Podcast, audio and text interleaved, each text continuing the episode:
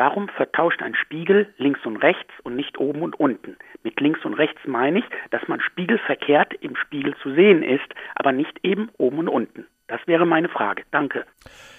Ja, seltsam, ne? Also wenn wir in den Spiegel gucken, dann sehen wir uns nie so, wie die anderen uns sehen, sondern eben immer spiegelverkehrt. Also wenn ich einen rechten Scheitel hätte, ja, dann hätte mein Spiegelbild einen linken Scheitel. Und wenn ich die rechte Hand bewege, bewegt mein Spiegelbild seine linke Hand. Trotzdem, der Kopf bleibt oben und die Füße bleiben unten. Ist ja auch viel praktischer so, als äh, wenn wir jetzt wirklich uns auf dem Kopf sehen würden. Dann wäre es schwierig mit dem Frisieren zum Beispiel. Dann wäre es schwierig. Jetzt muss ich dich mal fragen, ist dir das jemals aufgefallen? Hast du dir jemals vorm Spiegel stehen darüber Gedanken gemacht? Nee, man hat sich wahrscheinlich so dran gewöhnt einfach. Ne? Es man ist eigentlich selbstverständlich und ähm, das gibt eigentlich schon so ein bisschen einen Hinweis auf die Antwort. Die Merkwürdigkeit stellt sich ja eigentlich erst, wenn wir sie aussprechen, ja.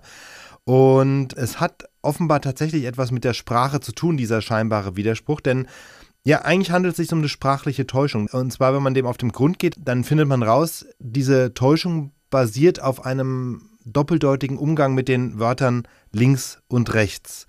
Das heißt also, die Sprache macht mir dann erst bewusst, dass ich beim Spiegel die Seiten vertausche. Genau, die, die Sprache stellt dann die Verwirrung her, denn es ist ja klar, wenn ich vor dem Spiegel stehe und irgendwas mit meiner rechten Hand mache, dann passiert das ja auch im Spiegel auf der rechten Seite, also wohlgemerkt auf der rechten Seite des Spiegels. Was ich mit der linken Hand mache, das passiert auf der linken Seite. Was ich mit dem Kopf mache, passiert mit dem Kopf und so weiter und so weiter. Also so gesehen vertauscht der Spiegel erstmal gar nichts.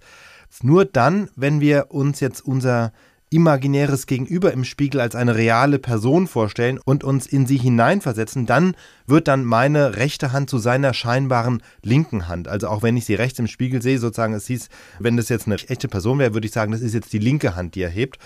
Und das meine ich mit dieser Doppeldeutigkeit. Also im einen Fall beziehen wir rechts und links auf die Perspektive des Betrachters, also auf mich, ja, wenn ich vor dem Spiegel stehe und im anderen Fall auf die innere Perspektive der vermeintlichen Person, die wir da im Spiegel sehen. Das heißt, wenn ich mir jetzt so vorstellen würde, ich stehe vorm Spiegel und dann drehe ich mich um 180 Grad und stehe mir dann sozusagen direkt gegenüber. Genau. Und das funktioniert ja auch nur deshalb, weil wir einen einigermaßen symmetrischen Körperbau haben, also eine Längsachse. Ja? Unsere linke Körperseite ist ungefähr ein Spiegelbild der rechten, aber unsere obere Körperhälfte ist zum Glück kein Spiegelbild der unteren.